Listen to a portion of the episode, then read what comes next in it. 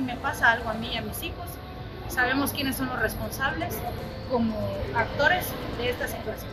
Diana Berenice fue amenazada de linchamiento por impugnar el Consejo Municipal de Emiliano Zapata. Y las amenazas han ido incrementando. Han ido incrementando derivado de que el Consejo no va, a realizarse por tres años, sino por 90 días, lo que marca y estipula la ley, porque es lo que estamos luchando y peleando ante la, ante la inconstitucionalidad que hay.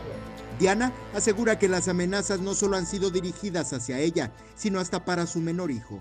Sobrepasaron los límites porque hemos sido respetuosos en cuanto a la paz social del municipio. Hay un pacto de civilidad que no me compete ni nunca firmé, al contrario, he sido respetuosa como ciudadana en no hacer el desorden y la desestabilización del municipio, pero el día de hoy sí incitaron a la violencia en mi contra, violencia de género y incitación a la violencia en donde solicitaban por medio de ese anuncio que, tenemos el audio, personas que se solidarizaron conmigo nos mandaron los mensajes de texto, mensajes vía Messenger, en donde nos pedían y solicitaban que si me encontraba bien, porque estaban anunciando que se iban a reunir para agredirme de manera física en mi contra.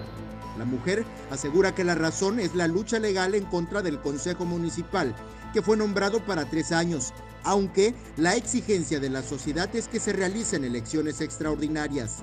Diana aseguró que su familia está enterada de lo que está aconteciendo, solicita protección y seguridad. Además, señala a los presuntos responsables.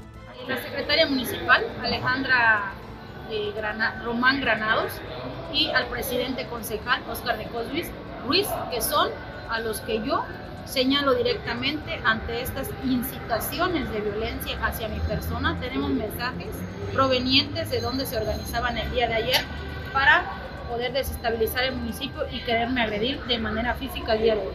Tenemos pruebas, tenemos pruebas contundentes donde vamos a hacer llegar al IFC esta violencia de género y que sea sancionado, así mismo como la, la Fiscalía de la Mujer y la Fiscalía General de Justicia del Estado de Chiapas con imágenes de Christopher Canter, Eric Ordóñez, Alerta Chiapas.